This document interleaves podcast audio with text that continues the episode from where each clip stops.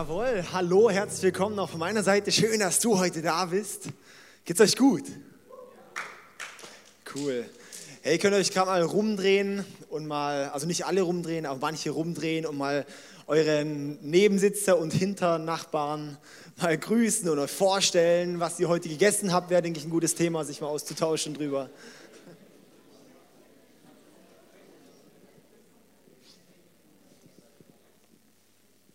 Es ging schnell, so wenig gegessen heute, mal gefastet.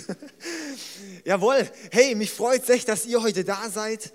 Und ich freue mich auch auf die Message heute, auf den Gottesdienst allgemein. Ich glaube, das ist wirklich was Gutes. Ihr habt gerade im Clip gesehen, es geht ums Thema Heiliger Geist, so eine kurze Zusammenfassung. Wir haben die letzten vier Wochen schon immer über das Thema Heiliger Geist geredet. Es waren ähm, online, könnt ihr da gerne die, die Podcasts nachhören. Geht auf unsere Website www.icf-singen.de und dann oben auf Media und dann seid ihr direkt da, könnt einen Podcast anhören, die Predigten nochmal anhören von den letzten Wochen. Letzte Woche war für mich ein Highlight, glaube ich, in unserer Kirchengeschichte hier. Ähm, das war unglaublich, so bewegend. Da war Dom Harp aus Zürich da. Und ähm, was, was ich einfach auch toll finde, häufig denkt man so, ja gut, ähm, so die so die Pastoren, das sind halt so die, die was mit Gott erleben und so, ja. Nochmal kurz vielleicht zur Klärung. Äh, erstmal das Kabel hier wegräumen, ist gut. Das nervt mich immer ein bisschen, wenn ich dann so. nee. Und ähm, der, der, der Dom Hart, der letzte Woche da war und gepredigt hat und unglaubliche Sachen mit Gott erlebt, ja, er ist 100% Landwirt und macht nur ehrenamtlich in Zürich ab und zu mal Predigten in einer jungen Erwachsenenarbeit.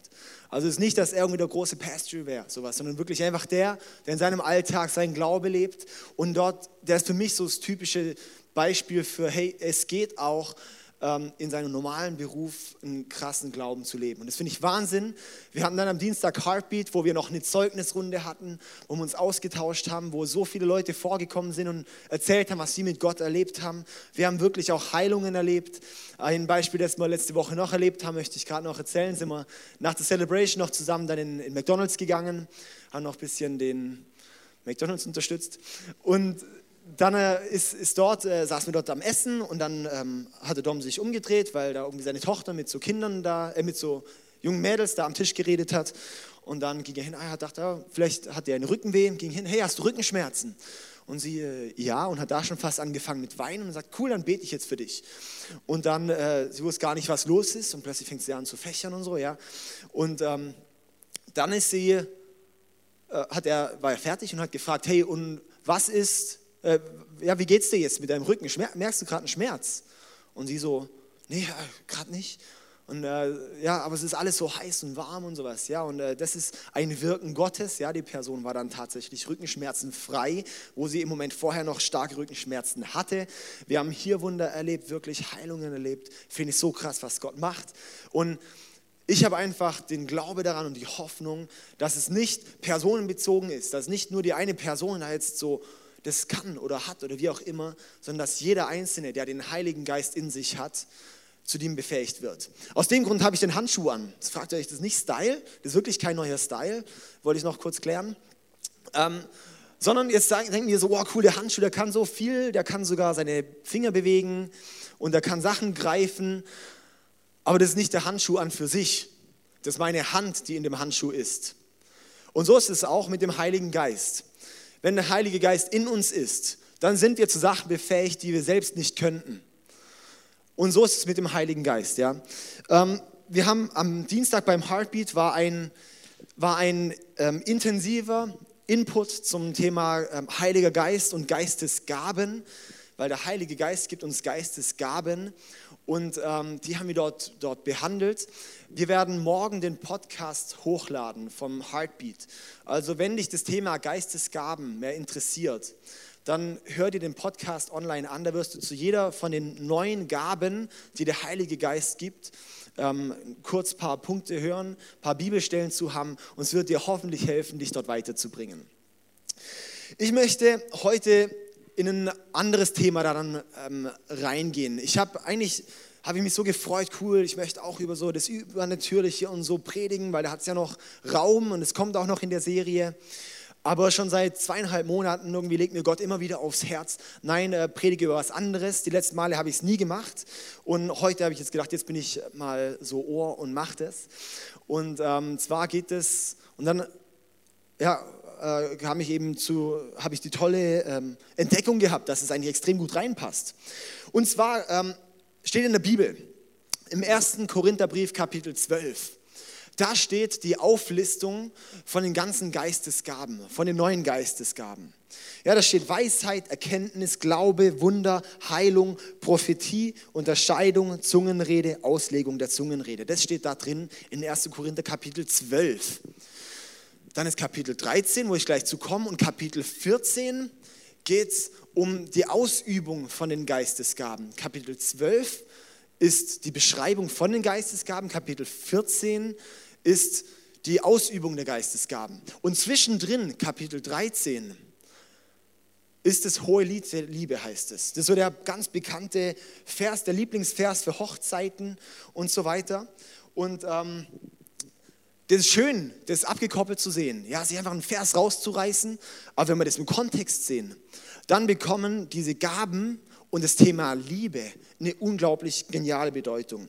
Und ich möchte da jetzt mal einsteigen in den 1. Korinther Kapitel 13, dort einfach mal loszulesen. Also da ging es drüber, eben vorher über die ganzen Geistesgaben und so weiter, ja. Und dann geht es 1. Korinther Kapitel 13, Vers 1 los. Wenn ich in den Sprachen der Welt oder mit Engelszungen reden könnte, aber keine Liebe hätte, wäre mein Reden nur sinnloser Lärm, wie ein dröhnender Gong oder eine klingende Schelle. Wenn ich die Gabe der Prophetie hätte und wüsste alle Geheimnisse und hätte jede Erkenntnis und wenn ich einen Glauben hätte, der Berge versetzen könnte, aber keine Liebe hätte, so wäre ich nichts. Wenn ich alles, was ich besitze, den Armen geben und sogar meinen Körper äh, opfern würde, damit ich geehrt würde, aber keine Liebe hätte, wäre alles wertlos. Ich möchte hier mal einen Schnitt machen und das erklären. Wir sagen jetzt einfach mal, ich bin in Mathe sehr, sehr gut. Ja? Und ähm, ich sage jetzt mal so, wir haben hier die Gaben. Gaben und hier haben wir die Früchte, nennt man das. Früchte. Okay? Also, das ist eine, ähm, das haben wir in, äh, vor ein paar Sonntagen, ich kann nicht alles nochmal wiederholen. Und zwar ist es dort, es geht zum einen die Frucht des Geistes und dann gibt es die Geistesgaben. Der Heilige Geist gibt zum einen Begabungen, übernatürliche, aber auch Früchte. Das sind sozusagen ähm, Charaktereigenschaften, die durch Gott noch zusätzlich hervorgebracht werden. Ähm, zusammenfassen lässt sich die Frucht des Geistes, das ist im Singular, also einmal in Liebe eigentlich. Das komme ich nächste Woche dazu. Warum? Wenn du jetzt Anstoß dran hast, komm nächste Woche nochmal, ja. Warum die Frucht des Geistes Liebe ist. Und dann, wenn wir jetzt mal sagen, okay, ich hätte jetzt alle neun Gaben, wenn ich alle Gaben hätte, aber keine Liebe. Was ist 9 mal 0? Wie macht man das nochmal in Mathe? So, ist gleich. keine Ahnung. 0, ja? Also, wenn ich alle Gaben hätte und das ganze Zeug hätte, aber keine Liebe, dann sind die Gaben auch nichts. Oder sogar, wenn ich, wenn ich vielleicht sogar noch, nehmen wir mal ähm, hier ähm, mal eine Minus 1 hätte. Ja, ich hätte sogar eher, eher Hass und Frust in mir. Mein lieber Schwan, dann drehen sich sogar die Gaben sogar in was, in was Negatives um. Ja, weil Minus mal Plus gibt. Oh, hey, so gut, wir haben noch Abiturienten da. Okay. Also, wir hatten dieses Jahr Abi gemacht. Na egal. Alles klar. Okay, jetzt möchte ich hier mal, hier mal weitergehen. Ja? Das heißt, wenn ich die ganzen Gaben hätte, aber keine Liebe, bringt alles nichts. Somit können wir einfach auch sagen, nach den, ja so, wir, wir sind häufig da und sagen, ja, ich möchte jetzt auch Gaben und ich möchte jetzt auch Wunder erleben und ich möchte jetzt auch, dass ich bete und was passiert. Aber wenn ich die Liebe nicht habe, dann, dann passieren auch keine, dann kommen auch die Gaben nicht zum Vorschein. Dann passiert da nichts mit, wenn ich die Liebe nicht habe. Und deshalb ist es so wichtig, diese Liebe. Welche Liebe ist angesprochen? Es gibt drei verschiedene Arten von Liebe. Im, äh, Im Deutschen haben wir nur den Begriff Liebe. Im Griechischen gibt es drei. Das ist zum einen Eros, das ist die erotische Liebe. Dann gibt es Philia, das ist die freundschaftliche Liebe. Und dann gibt es die Agape-Liebe. Und das ist die göttliche oder die bedingungslose Liebe. Und um diese geht es dort, um die bedingungslose Liebe geht es dort in 1. Korinther 13. Ja, bedingungslos in die göttliche Liebe. Und jetzt gehen wir ins Detail. Was bedeutet das konkret? Die Definition von dieser Liebe. Gehen wir weiter. 1. Korinther, wir hatten jetzt bis Vers 3 gelesen, jetzt lesen wir ab Vers 4 weiter. Die Liebe ist geduldig und freundlich. Sie ist nicht neidisch oder überheblich, stolz oder anstößig. Die Liebe ist nicht selbstsüchtig. Sie lässt sich nicht reizen und wenn man ihr Böses tut, trägt sie es nicht nach. Sie freut sich niemals über Ungerechtigkeit, sondern sie freut sich immer an der Wahrheit. Die Liebe erträgt alles, verliert nie den Glauben, bewahrt stets die Hoffnung und bleibt bestehen, was auch geschieht. Und dann geht es noch weiter, ja, dass die Liebe das Einzige ist, bleibt. Und ich möchte jetzt uns heute ähm, drei Punkte bringen, drei Liebesbringer, nenne ich es jetzt mal. Ja, Liebesbringer, das ist doch ein schöner Begriff. Ich bin immer kreativ mit Begriffen. Dann haben wir den ersten Punkt. Was bringt Liebe in meinem Leben? Wir haben häufig ein, wie soll ich sagen, ähm, Unliebe. Wir haben unbereinigte Sachen. Wir haben Sachen, wo wir Menschen gegenüber aufgestaut haben. Wir haben Themen in unserem Leben, die wir nicht bereinigt haben. Wir haben über Leute schlecht geredet. Wir haben uns Sachen aufgeladen. Mehr und mehr und mehr und mehr. Ja? Und das ist ein Liebestöter. Das dämmt die Liebe ein. Das ist wie, wie ein Deckel auf dem Topf. Ja? Das, das, das dämmt die Liebe ein, die wir haben. Das begrenzt die Liebe. Und darum möchte ich jetzt diese Liebesbringer erklären. Der erste ist mega simpel, aber negativ. Und zwar, also nicht negativ, sondern negativ. Entschuldigen. Entschuldigen, das ist ein Liebesbringer.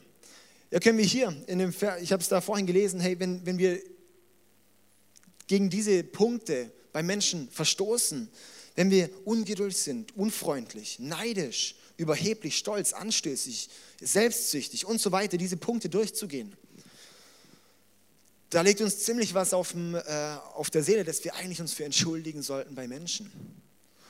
Das, was das, wir, wir uns aufladen, wo es wirklich dran ist, sich zu entschuldigen. Weil zum einen ist Vergebung wichtig, dass ich, wenn ich mich bei jemandem entschuldige, mache ich es der Person einfacher, mir dann auch später zu vergeben. Wenn ich mich entschuldige, hat es die Person einfacher, nachher mir zu vergeben. Wenn ich mich nicht entschuldige, dann macht es der Person eher schwerer, nicht zu vergeben. Äh, macht es der Person schwerer zu vergeben. Wo hast du jemanden verletzt? Wo hast du jemanden bloßgestellt? Über jemanden schlecht geredet? Ja, irgendwie was Negatives aufgebaut, Hass aufgebaut? Frust, wo dir jemand was nachträgst vielleicht auch?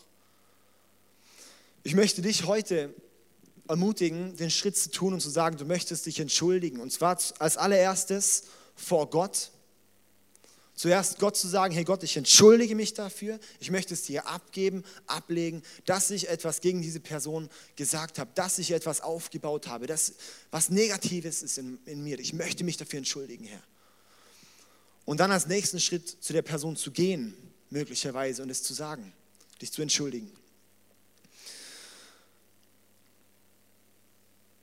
Epheser 6, Vers 12, da steht, wir kämpfen nicht gegen Fleisch und Blut, sondern wirklich gegen, gegen auch eine geistliche Welt. Alles, was wir im Sichtbaren tun, wenn wir hintenrum schlecht über jemanden reden, dann merkt es die Person vielleicht nicht, hört es nicht direkt. Aber im Unsichtbaren passiert dort was. Und auch in einer Kirche bin ich der Überzeugung, wenn negativ hintenrum geredet wird, dann macht es vorne rum spürbar etwas negativ.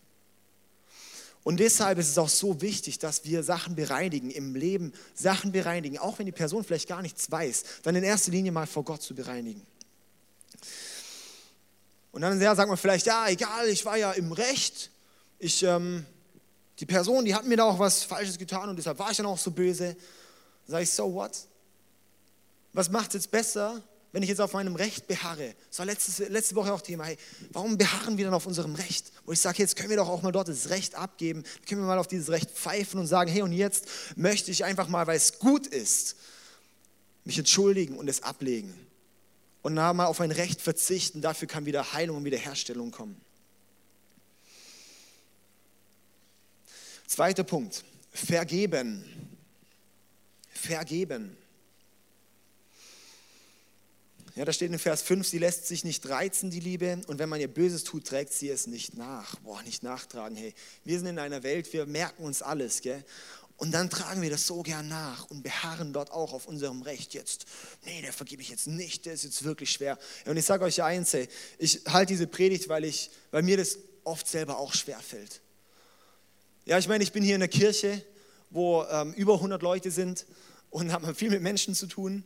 Und wenn Menschen sind, da sind immer Spannungen. Und es ist immer wieder dann was, wo man enttäuscht wird und wo man sich aufregt und wo ich dann denke, oh, und ähm, es ist einfach normal.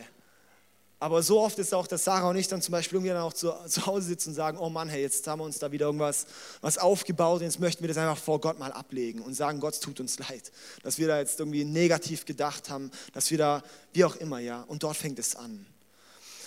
Wir möchten vergeben. Wo wurdest du in deinem Leben verletzt?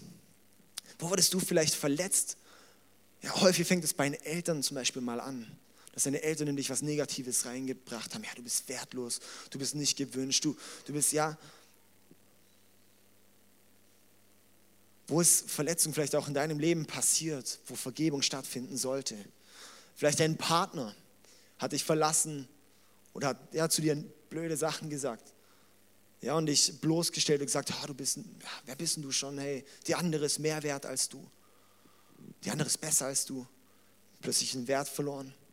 Ja, vielleicht ein Lehrer, der gesagt hat, du wirst nie was erreichen, du wirst es nie schaffen, du wirst nie zu was bringen, du bist doch eh zu blöd. Ja, ein Trainer, ein Trainer, der vielleicht mal gesagt hat, oh nee, pff, was soll ich dich da aufs Feld stellen, du bringst doch eh nichts. Ja, ein Leiter, ein Pastor, der vielleicht dich verletzt hat. Ja, wo ist, wo ist bei dir Verletzung gewesen in deinem Leben? Vielleicht ein Freund, wer auch immer. Und wo wurden da vielleicht auch Lügen in dein Leben reingelegt, die du ablegen solltest? Die eigentlich nicht das ist, was Gott in dir sieht. Vielleicht hat jemand wirklich in dich was reingepflanzt, negative Sachen, und die du jetzt angefangen hast, selber zu glauben und die aber mitträgst und denkst, boah, das macht mich so schwer und ich, ich traue es mir nicht zu und wer bin ich? Und ja, so Minderwert und, und Sachen im Kopf rumgehen. Und du auch der Person, die das in dir reingelegt hat, du der Person nicht vergeben kannst. So viele Menschen, das ist unglaublich, mit wem auch immer ich rede, so viele Menschen tragen diese Lasten mit sich mit aus der Vergangenheit, wo Unvergebenheit ist. Und ich möchte dich heute ermutigen, heute den Schritt zu tun und zu sagen, okay, und ich gebe jetzt mal mein Recht auf. Ich lege es jetzt mal ab. Und ich möchte heute zumindest vor Gott sagen, Gott, ich möchte der Person vergeben. Und ich sage dir eins, Vergebung ist nicht, ich mache es einmal und dann war es es für immer. So häufig ist es auch, ja auch bei, bei mir, dass ich dann so denke, hey, und jetzt, okay, Gott, ich möchte der Person vergeben, wirklich von ganzem Herzen, ich möchte es. Aber ich kann es im Moment so schwer. Und dann vielleicht kann man es gerade und dann kommt nur was ganz Kleines und dann ist alles wieder da. Und dann ist die neue Entscheidung zu sagen, und jetzt vergebe ich auf ein neues. Jetzt gebe ich es nochmal ab, Gott. Und wieder komme ich vor dir und ich möchte vergeben. Ich möchte wirklich der Person das Vergeben nicht nachtragen, weil ich weiß, das ist nicht einfach nur, dass ich der Person was noch vorhalte, sondern es belastet mich. Das sind, Rucks, das sind Steine in meinem Rucksack, die ich selber mitschleppe. Und das schadet dir persönlich auch, wenn du nicht vergibst. Deshalb möchte ich dich ermutigen, heute den Schritt zu tun und abzugeben. Wir haben letzte Woche mitgekriegt, von, dem, ähm, von der Schießerei in, in Charleston in USA. Da sind die neun Leute in der Kirche erschossen worden. Und da war jetzt das Verhör. Und da waren dann auch ein paar Personen, ähm, die noch ja, ihre Aussage noch so zum, zum, ähm, zum Mörder gemacht haben. Und wir möchten da mal kurz in das Video reinschauen. Das ist auf Englisch. Ich hoffe, ihr versteht es und ich übersetze es nachher nochmal in Kürze. took something precious away from me. I would never talk to her ever again. I would never be able to hold her again. But I forgive you and have mercy on your soul. You hurt me. You hurt a lot of people. But God forgive you. And I forgive you. I forgive you and my family forgive you. But we would like you to take this opportunity to repent. Repent. Confess. Give your life to the one who matters the most, Christ, so that he can change it, can change your ways no matter what happened to you, and you'll be okay. Do that, and you'll be better off than what you are right now. We welcome you Wednesday night in our Bible study with open arms. You have killed some of the most beautifulest people that I know. Every fiber in my body hurts. And and I'll never be the same. Tawanza Sanders is my son, but Tawanza was my hero. Tawanza was my hero. But as we said in Bible study, we enjoyed you, but may God have mercy on you. Ich finde es so kraftvoll. Ich finde es unglaublich. Ich habe es ein paar Mal angeguckt und habe einfach gedacht, hey, das ist unglaublich. Ja, der hat ein paar Tage vorher hat er neun Leute, Verwandte, Freunde, Pastor erschossen in der Kirche. Und sie können ein paar Tage später dastehen und sagen, hey, es tut so weh. Aber hey, ich vergebe dir. Sie geben völlig ihr, ihr Recht dort eigentlich auf und sagen, hey, ich möchte dir vergeben. Ja, und auch der, der Mann, der dazwischen drin noch gesagt hat, ja, ich möchte dich auch ermutigen, dich auffordern, dass du Buße tust und umkehrst und dass Gott auch im Leben tun kann, ja, was du dir dann auch nicht vorstellen könntest.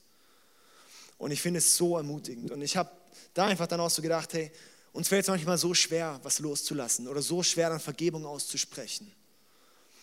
Aber ich glaube, die Personen werden auf lange Sicht, werden sie dadurch innerlich auch Heilung erfahren, weil sie es abgeben können. Die werden sicherlich unglaublich lang da noch mit zu kämpfen haben, keine Frage, und das ist auch normal. Aber die andere Sache ist, dass man auch der Person sagen kann, hey, und ich möchte dir vergeben. Ich möchte es von Herzen. Ja, wir wollen vergeben, weil auch Jesus vergeben hat. Ja, Lukas 6, Vers 37, dort steht, hört auf, andere zu verurteilen und ihr werdet auch nicht verurteilt werden. Hört auf, andere zu tadeln oder es wird euch ebenso ergehen. Wenn ihr anderen vergebt, wird euch auch vergeben.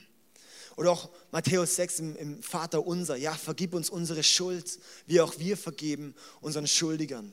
Ja, wir möchten, wir haben von Gott Vergebung erfahren für unsere Fehler. Ja, Gott sagt, hey, ja, ich bin, Jesus ist für dich ans Kreuz gegangen, für deine Schuld und er hat es auch nicht verdient. Aber er vergibt uns alle Fehler, die wir in unserem Leben getan haben und werden, dass wir wieder bereinigt sein können mit Gott. Ja, das, ist, das hat Jesus getan am Kreuz. Und er hat uns vergeben. Und darum sagt er, und weil ich euch vergeben habe, sollt ihr jetzt auch vergeben. Und auch in Matthäus 18 steht so die Frage, ja, wie oft sollen wir vergeben? Matthäus 18, 22 sagt dann Jesus, ja, oder da, da fragt eben zuerst Petrus, ja, wie oft soll ich vergeben? Siebenmal. Und dann sagt Jesus, nein, siebenmal, siebzigmal. Also siebenmal ist so die Zahl der Vollkommenheit, ja. Das heißt, Jesus sagt unendlich oft, siebenmal, siebzigmal. Vergib unendlich oft. Auch wenn dir nochmal jemand was Falsches tut, auch wenn nochmal was passiert, dann vergib nochmal. Weil Jesus auch genau weiß, es schadet dir selber, wenn du nicht vergibst. Und auch hier nochmal den Bogen zu spannen. Das Anliegen ist, in Liebe zu wachsen. In der Liebe, in der persönlichen Liebe, das Liebe Guthaben in unserem Leben, dass das wächst. Und dieses Liebesguthaben wird eingedämmt, wenn wir nicht vergeben und uns nicht entschuldigen und es für, ja, wie reinfressen und Leuten was nachtragen. Und wir möchten dort mit Gott zusammenwachsen, tiefer zusammenwachsen, seinen Geist, seine Wirken in unserem Leben erleben, dass es auch was Ausgeglichenes wird. Und ich bin der Überzeugung, wenn wir auch ja, das bereinigen, wird Gott noch viel mehr bringen und wird Gott wirklich Sachen ins Leben rufen, die wir selber nicht uns vorstellen könnten. Zum dritten Punkt. Den nenne ich jetzt Egoismus ablegen lesen wir nochmal ab Vers 4b unter dem Hinsicht vom Egoismus. Ich habe so festgestellt, ähm, dass allgemein auch so in unserer westlichen Gesellschaft, ja, haben wir einen unglaublichen Egoismus. Also es geht ja um mich und dann um mich und dann um mich und dann nochmal um mich. Ja? Aber dass es dann mal noch um irgendjemand anders geht oder dass wir anderen helfen können oder wie auch immer, ja, um, das ist eher so eine Nebensache. Jetzt lesen wir das hier mal nochmal die, die Liebesstelle hier unter dem Hinblick von Egoismus. Ja, die Liebe ist nicht, also Vers ähm, 4 bis 7, kannst du nochmal reinmachen. Genau, 4, 4 bis 7. Die Liebe ist nicht neidisch oder überheblich, stolz oder anstößig. Die Liebe ist nicht selbstsüchtig, sie lässt sich nicht reizen und wenn man ihr Böses tut, trägt sie es nicht nach. Sie freut sich niemals über Ungerechtigkeit, sondern sie freut sich immer an der Wahrheit.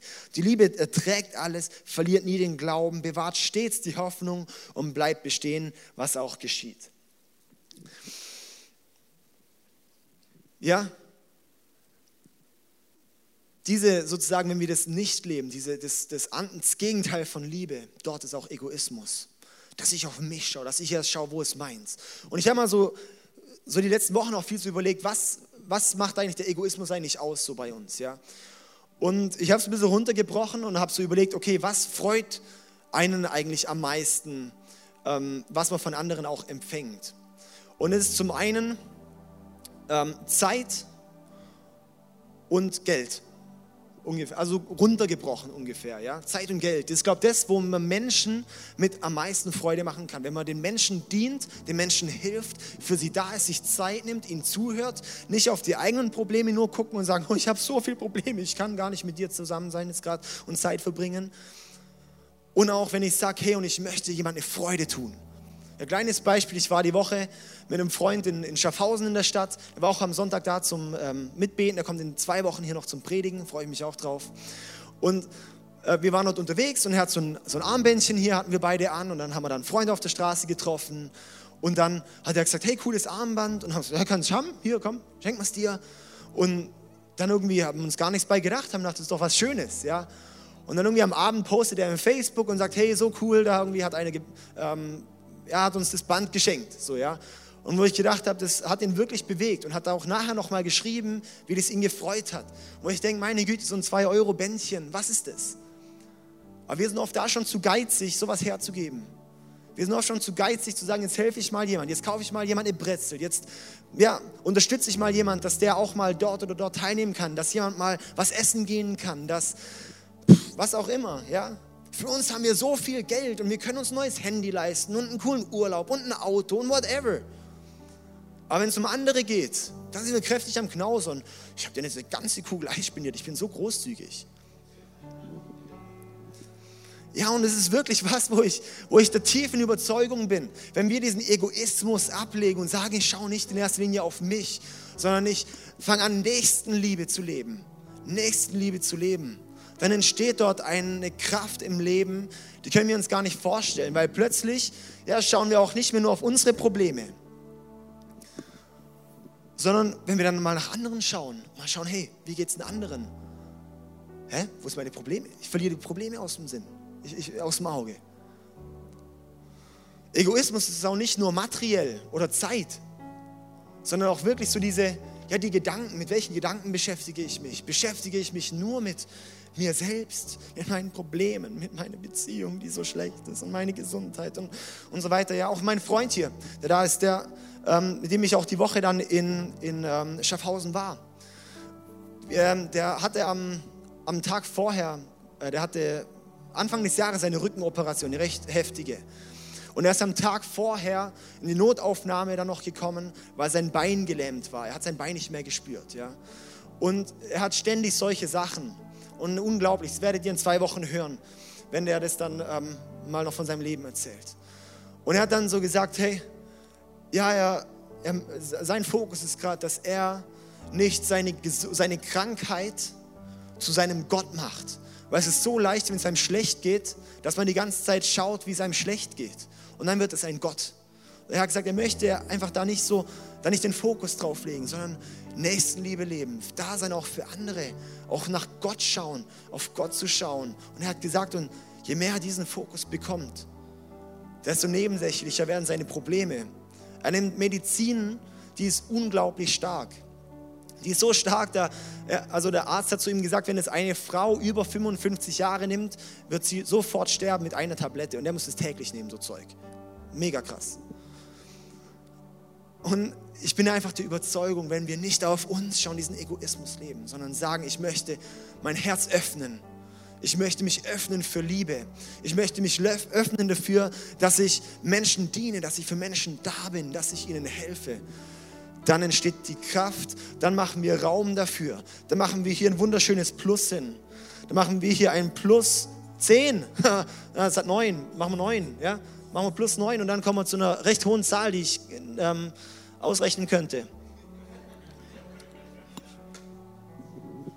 81. Okay. Jawohl. Und da bin ich der Überzeugung, wenn wir dieses Ding hier in ein Gleichgewicht bringen, dann werden wir zum einen unglaubliche Charakterveränderungen erleben, werden wir erleben, wie wir die Frucht des Geistes, ich möchte noch kurz lesen, Galater 5, Vers 22, ähm, gehen wir kurz rein, das werden wir nächste Woche noch intensiver behandeln. Galater 5, Vers 22. Wenn dagegen der Heilige Geist unser Leben beherrscht, wird er ganz andere Früchte in uns wachsen lassen. Liebe, Freude, Friede, Geduld, Freundlichkeit, Güte, Treue, Sanftmut, Selbstbeherrschung. Das ist das, was Gott im Leben dann bringt. Das ist die Frucht des Geistes. Und das wird uns hervorkommen, wenn wir dort auch uns öffnen für die Liebe. Und wenn wir dort uns öffnen für, dann werden wir auch erleben, dass Gott uns Gaben bringt, weil das ist ein Gleichgewicht. Gott wird dann auch freisetzen und sagen, hey, ich sehe, du bist ready. Du, du setzt die Gaben ein für andere. Du setzt deine, ja, ist auch Geistesgaben sind nicht für uns selbst da. Das ist nicht, dass ich jetzt sage, cool, jetzt habe ich hier eine Narbe, jetzt bete ich und dann ist sie sofort zu. Ja, das ist nicht der Fokus von Geistesgaben. Geistesgaben sind dafür da, um anderen zu dienen. Das ist dafür da, wir haben diese Gaben von Gott bekommen, um anderen zu dienen. Und darum sagt Gott, hey, Lerne diese Liebe, wachse in der Liebe, wachse in der nächsten Liebe. Daran sehe ich dein Herz, daran sehe ich dein Herz. Und wenn ich dein Herz sehe und sehe, dass du dich einsetzt für andere, dann sehe ich, du bist ein guter Verwalter. Mein Freund, dir schenke ich Gaben. Dir schenke ich Gaben, dass du es einsetzt, für andere zu beten. Dir, dir gebe ich Gaben, dass du es einsetzt, um wirklich Worte der Erkenntnis zu bekommen für Leute, ihr Leben. Dass du prophetische Worte hast, ja wirklich Weisheiten über Leben auszusprechen. Das erleben wir wirklich hier. Und ich bin der Überzeugung, Gott bringt es in deinem Leben. Ich möchte dich heute ermutigen, diese Schritte, diese drei Punkte, können wir gerade mal hinten einblenden, die heute überlegen, was ist bei dir dran? Entschuldigen, vergeben, Egoismus ablegen. Wahrscheinlich alle drei. Aber ich möchte dich heute ermutigen, diesen Schritt zu tun. Wir haben dort drüben Zettel liegen. Und ich möchte dich jetzt ermutigen, das jetzt gleich mal schriftlich zu machen. Oder wenn du an einem Platz was hast und dann dorthin zu gehen und sagen, okay, ich schreibe jetzt dort meine Personen auf, wo ich weiß, mit denen müsste ich das bereinigen, mit denen sollte ich mal hingehen, mich entschuldigen. Da sollte ich vergeben vor Gott oder wirklich auch direkt hingehen und sagen, hey, weißt du was, du hast mir sowas Blödes angetan, ich vergebe dir. Wir mal die letzten Wochen, hatte ich, habt ihr auch vielleicht der ein oder andere mitbekommen, sehr bewegt und wo ich auch ähm, herausgefordert war in diesem Punkt. Und ich kann heute wirklich mit einem guten Gewissen dastehen und sagen, ich habe vergeben. Ich vergebe, ich habe wirklich da, muss ich sagen, ich habe dieses reine Herz jetzt gerade, wo ich sage, ich trage keinem mehr was, mehr was nach. Und ich bin Gott dankbar, weil würde ich das machen, dann würde es mich die ganze Zeit runterdrücken und würde mich beschäftigen, meine Gedanken in Anspruch nehmen und mich dazu bringen, dass ich mich um mich selbst drehe. Wir werden jetzt eine Zeit haben, einfach wo es instrumental ist. Dann werde ich nochmal auf die Bühne kommen und beten. Und danach haben wir dann einfach hier ähm, die Zettel, wo ihr es draufschreiben könnt. Wir haben das Abendmahl und da vielleicht auch als Mutigung, wenn du direkt eine Person hier hast, wo du was bereinigen solltest, geh zu der Person hin und sag ihr, hey, lass uns zusammen das Abendmahl einnehmen. Ich möchte einfach das, was wir zusammen hier, was, was da abgelaufen ist, möchte ich bereinigen und dir vergeben. Kannst jetzt einfach mal reflektieren über diese Punkte und was dir so jetzt einfach auf dem Herz liegt.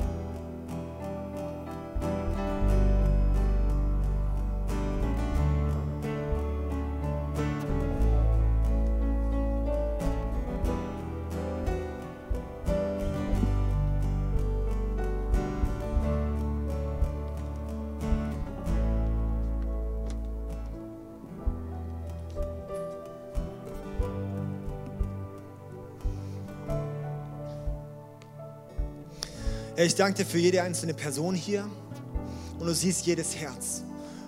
Du siehst jeden, der hier was noch mit sich mitschleppt. Wahrscheinlich ist es fast jeder hier.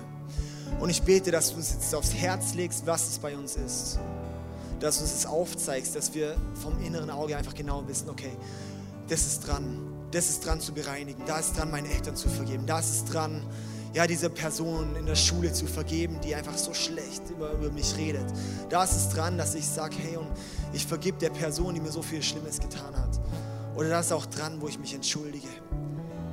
Und Herr, ich bete einfach, dass du uns jetzt heute die Augen öffnest und uns ein, einfach ein Gespür auch, auch schenkst dafür, unseren Egoismus abzulegen. Dass wir nicht mehr nur noch uns sehen, ja, sondern dass wir einfach auch sehen, hey, wie du es auch gesagt hast, ja, dass du dein Leben für uns gegeben hast, somit lebst du in uns. Und dass wir unser altes Leben aufgeben und unser neues Leben mit dir in Anspruch nehmen.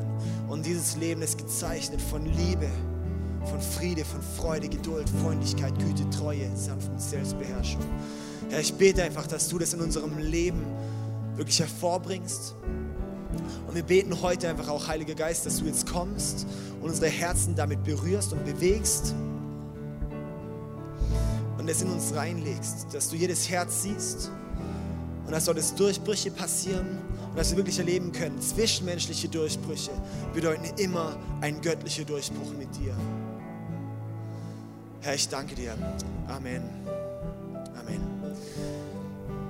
Lass uns jetzt eine Zeit haben, wir können zusammen aufstehen, kannst auch sitzen bleiben, wenn es dir gerade noch lieber ist. Du kannst darüber gehen, dir einen Zettel entweder dort schreiben und dann zum Beispiel vors Kreuz legen und sagen, ja, das gebe ich jetzt ab. Jesus, ich gebe es dir ab und ich möchte es auch persönlich angehen. Du kannst auch den Zettel nehmen, mit an Platz nehmen und dort aufschreiben, zum Beispiel Personen oder Situationen. Du kannst einfach zusammen das Abendmahl nehmen, auch für dich beten lassen, das hier im Gang hinten, wenn du ein konkretes Anliegen hast. Einfach dorthin gehen und sagen, ja, hey, bete doch für mich. Oder einfach hier mit Worship, wir singen jetzt noch zusammen drei Lieder, möchten dort dabei auch Gott die Ehre geben, ihn erheben und ihn anbeten.